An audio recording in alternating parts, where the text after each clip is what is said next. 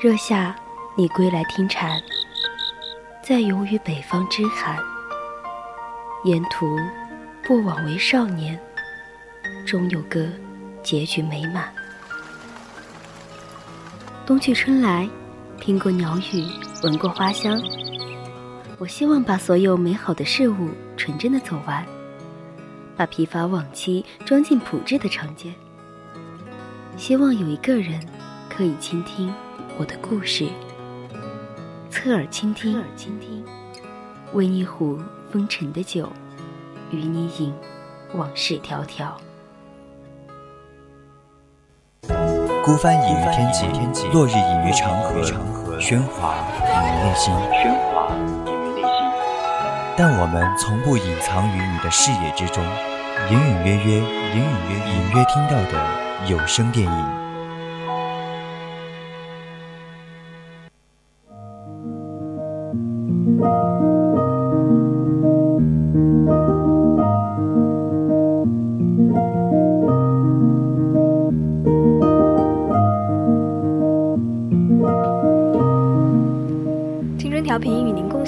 亲爱的听众朋友们大家晚上好，这里是 FM 一零零四川宜宾学院校园之声 VOC 广播电台，在每周日晚上二十一点到二十二点直播的专栏节目《侧耳倾听》，我是萌萌。大家好，我是浩南，终于又来到我们的侧耳倾听，真的非常开心能够在今天哈，也是我们的周天晚上和大家聊聊天。对，没错，其实，在最近呢，也是有很多的电影上映啊。嗯，比如说，其实我自己最期待的还是我们的《复联三》嘛。对，其实主播前天呢也是去看了一场超级火的电影，相信很多人都迫不及待了，那就是我们刚说到的《复联三》。对，其实我自己也是去看了，就电影院去看了这部电影嘛。嗯，怎么说呢？嗯，很多人都说不要剧透，不要剧透。那么今天我们还是不要剧透吧。对，所以我们今天也是一个零剧透的一个节目了。嗯，所以说我们的主题就是零剧透观影前瞻，教你如何全情投入影片哈。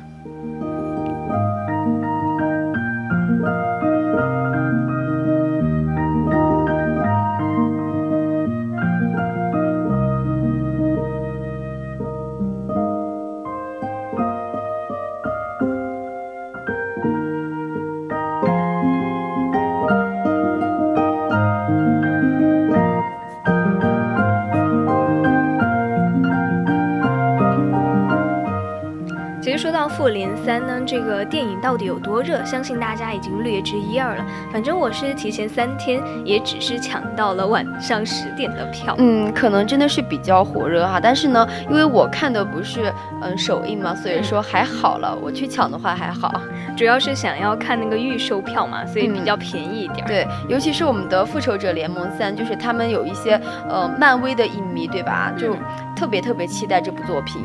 对，其实《复仇者联盟三》呢，它也是漫威酝酿了十年的作品嘛，所以很多人都特别的期待。特别是它在漫画改编电影的这个道路上，漫威可以说是已经做到了极致。嗯，感觉就是它的影片每一分钟，还有说是每一句台词吧，都能够在影片里面找到它背后的故事。哎。对，所以而且在这些背后的故事中呢，是结合了前面漫威的十八部作品。嗯，所以说我们一般的话，嗯，你想，呃，不是说要想要看懂哈，而是说想要理解里面深层次的含义，就还要去想，嗯，理解一下这十八部作品。对，还是得去关顾一下之前的这些电影了。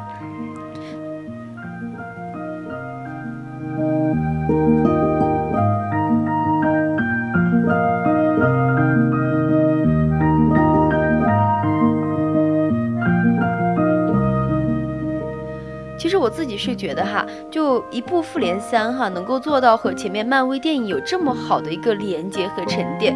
我感觉就是电影史上从来没有出现过的。对，其实，在漫威呢，它也是开创了我们真正电影宇宙的先河。这电影宇宙呢，就是我们之前说的那种星球大战啊，还有指环王这些，严谨来说，也只能算是一个系列电影吧。嗯，而且我个人是觉得这些其实都不是复联三故事设定里面最强的，因为最强的是影片中超级英雄的心境们。因为这些超级英雄其实都是经过了十年各自独自电影里面设下的一个人设嘛。然后在复联三里面都能够得到很好的还原。对，而且它在里面真的是很好的还原，就没有打破整个复联三的故事结构。就试想一下，如果你手里面握有几十个超级英雄的角色，然后要把他们聚在一起，还要干一件事情，而且这一件事情呢还要干得特别的漂亮，对，嗯，还要不把这些英雄们只作为一个符号去存在，是真的特别的难。嗯，但是我感觉这次漫威是做到了哈，而且复联三的整部电影呢。嗯，它是没有一分钟多余的浪费和就是感觉就是比较空余嘛，就从电影一开始就直接进入了，而且它的故事中间的套路还有反套路的一些设计，还有角色之间比较有趣的对话，就让我感觉比较捧腹大笑的那种哈，还有感情带入以后的爆发，啊，反正就是影片里面都满足了我。对，特别是里面还有特别多的特效打斗的这种加持等等，就感觉看完这部电影真的是超级大满足。嗯，但是复联三呢，它带来了很多诚意。想必很多漫威的粉丝们都已经收到了，因为能够体会到电影这样的设计的故事的理由，还能够看到更多普通的观众看不到的一些背后的故事。嗯，所以说我们的复联三也注定会成为一部世界现象级的电影吧，也应该会，嗯，载入电影史册啊。我我猜想的话，因为不管是从票房还是话题度。嗯，都是都是蛮不错的，而且也正因为现在有个热度嘛，到时候大家也一定会看到各种对复联三，不管是好还是坏的一个评价吧。对，所以要说复联三它有没有槽点，当然是有的。但是确认有槽点了之后，会思考编剧难道他不知道这些剧情会造成槽点吗？难道编剧和导演他不明白这样做会有这些特别不完美的感觉出现吗？既然能够成为编剧和导演，我猜想他们应该都是知道的，而且他。们或许在假设了很多种可能性之后，认为这呢是最符合漫威宇宙的一种可能性了。对，所以复联三呢，它已经不是值不值得去看的这种问题了，而是你必将会成为你要不要融入当下的这一个热点的问题。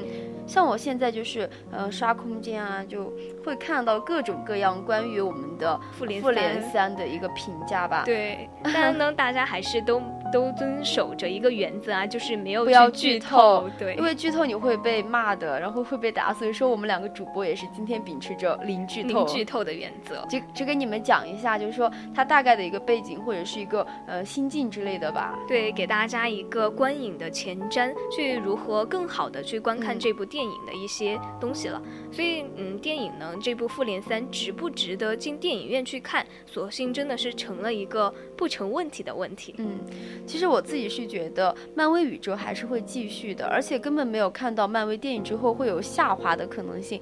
嗯，或许这个才是《复联三》最大的成功吧。对，而且漫威呢，它对于防剧透之前放出的很多烟雾弹，就比如说预告片是假的，海报是假的，剧照也是假的等等，就感觉是真的做。到了登峰造极的地步了。嗯，你试想一下哈，要是复联三的剧情真的是被猜出来了，那到那都多无趣啊，对吧？对。就正因为我们的漫威对观众还有粉丝的反间计，才能够在看到复联三的时候给你一次又一次的惊喜。反正我是去看的时候，真的是给我嗯很多惊喜。对，很多惊喜吧。那个结局至少在我的意料之外，虽然说个人不是说特别的。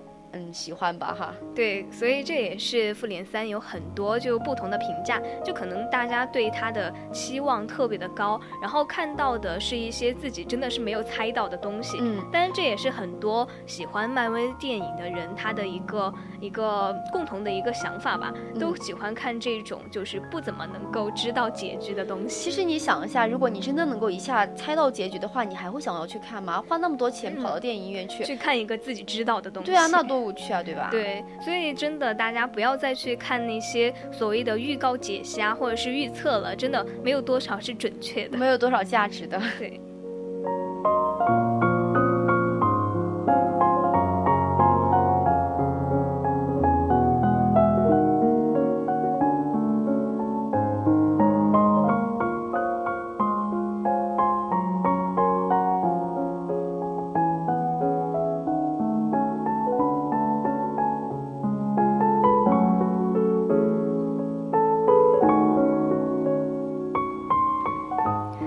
现在主播要来敲黑板了，因为现在就是我们观影前的一系列准备了。因为如果你完全没有接触过漫威宇宙这个概念的话，其实也没有关系，你一样可以作为一个普通的观众看到一场特别紧张刺激的商业娱乐大片了。对，如果就是你想要完全的进入这部电影的一个情感哈，然后融入到每一位超级英雄的他一个心境里面去，当然哈就得花一点时间去重新温习一下，或者说看一遍漫威之前他之前出过的十八部十八部作品。但如果因为有十八部作品嘛，实在没有那么多时间的话，又想要了解复联三的那种时间逻辑啊，还有剧情的铺陈，因为里面的涉及到的人物剧情真的是超级的多，可能到时候你不了解的话，有可能会晕掉。对，所以还有很多主角他们的一些特色。那么我们就要接下来介绍的这五部漫威的电影，真的是不得不去看一看了。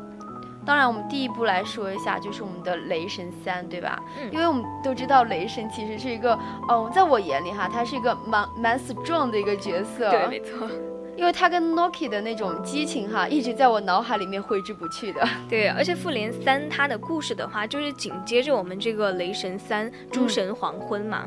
对，因为我们都知道，在雷神三的最后，我们的阿斯加德家园是被毁灭嘛，然后雷神索尔就带领着阿斯加德的人去投靠地球的路上，然后结果路上呢就遇到了灭霸的飞船，嗯，飞船，对，飞机，飞机，其实真的是灭霸的飞船嘛。然后就是在我们的复联三中，大家都知道这个反派就是灭霸了，对，大灭霸其实蛮。他他给我的样子应该很多，他的样子应该很多人都还记得，对吧？对他的他的样子，很多人说他的呃下巴对 像紫薯，回家去种紫薯吧。对，然后还有呢，下一部电影就是。呃，银河护卫队的一和二，因为银河护卫队它的诞生呢，是漫威很大胆的一次尝试了，也是我们漫威宇宙几乎脱离地球展开的一个故事。嗯，其实如果你去看了银河护卫队这个系列哈，就能够更好的了解到，就在荧幕中知之甚少的那种灭霸，你知道吧？就我们的大 boss 反派，然后这个角色也能够让大家知道哥莫拉吧，还有就是银河护卫队和复仇者联盟其实他们有什么区别。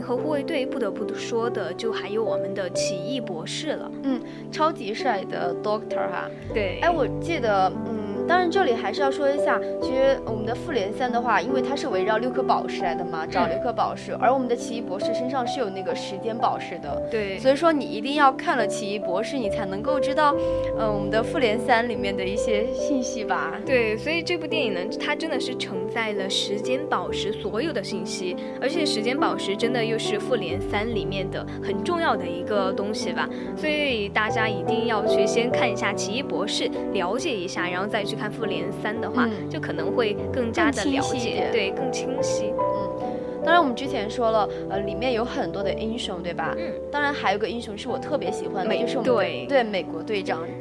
所以说，今天呢还要给大家推荐的这部电影就是《美国队队长三》。如果你没有去看过的话，一定要去看一下，能够帮助你更好的了解我们的复联三哈。对，因为《美队三》呢，它这部电影是集结了复仇者联盟的半壁江山了。因为当时钢铁侠和美队他们为了一些东西，然后有了私人的恩怨嘛，所以友谊的小船也是说翻就翻，从此是井水不犯河水了。嗯，所以说你一定要了解一下，在影片里面我们的钢铁侠。和美国队长的一个心结，然后才能够体会到在复联三里面各个相关英雄之间，他们当时是处于在一个什么样的状态下，对吧？对，以上说到的这五部电影呢，如果你们都看过了，或许你就应该知道，就应该能够看懂复联三的嗯百分之七八十的语境吧。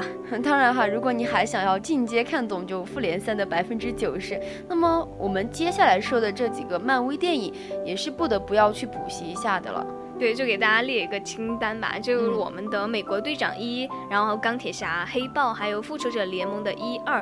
当然，如果你想要百分百的沉浸在我们复联三的每一个情节呢，那么最好的办法就是去把漫威的十八部电影都好好的看一遍。嗯，但是我想十八部电影，如果你全部重新看过，那可能还是一个蛮浩大的工程哈。至少我自己让我重新看的话，我可能不不太会愿意。对，所以选择看吧，选择性看。对，其实最后呢，当你觉得一切都准备好了，或者说你想要就直接去看的话，要进电影院看《复联三》的时候，反而觉得真的是要放下对《复联三》一切的猜测。然后也是放下你认为要有的一些心理准备了，你还是放轻松去看嘛，因为毕竟是我们漫威十年来给你的礼物，对吧？对，所以说好好去享受一下，不要有什么心理的一些呃负担，或者说什么 给自己一种暗示之类的，好好去感受一下每位超级英雄拯救宇宙时那种情感哈，带给你的一种快感。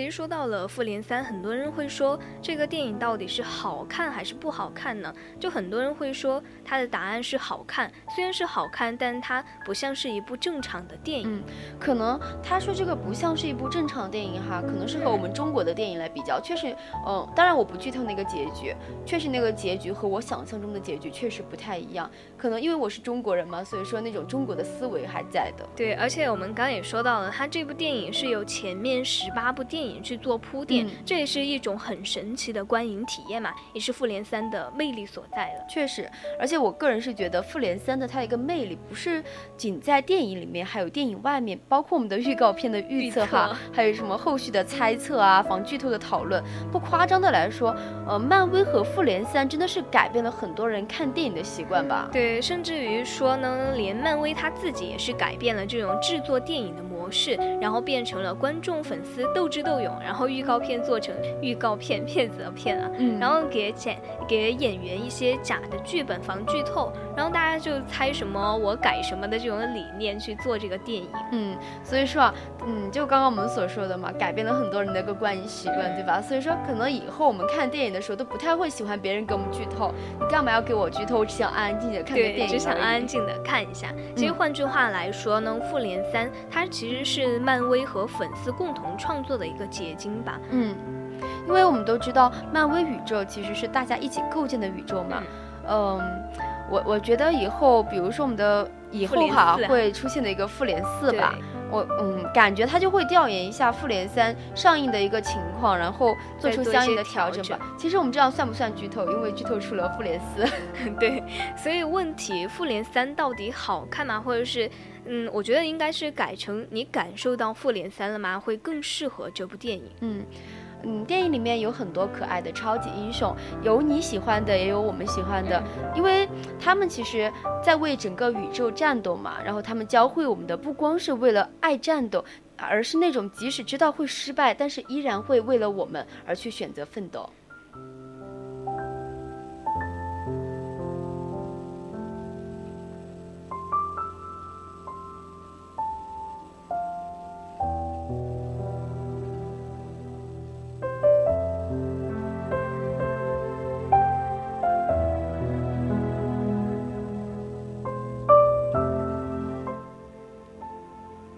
其实我们刚刚浩南说的很对，我们去看一部电影的话，当然也要去看到它电影更深层的内涵。我们看的这些超级英雄呢，可能会给很多人都带来很多的印象，有很多的更新的一些想法吧。对，当然我们说了这么多哈，现在时间呢也不早了，是我们的二十一点二十五分了。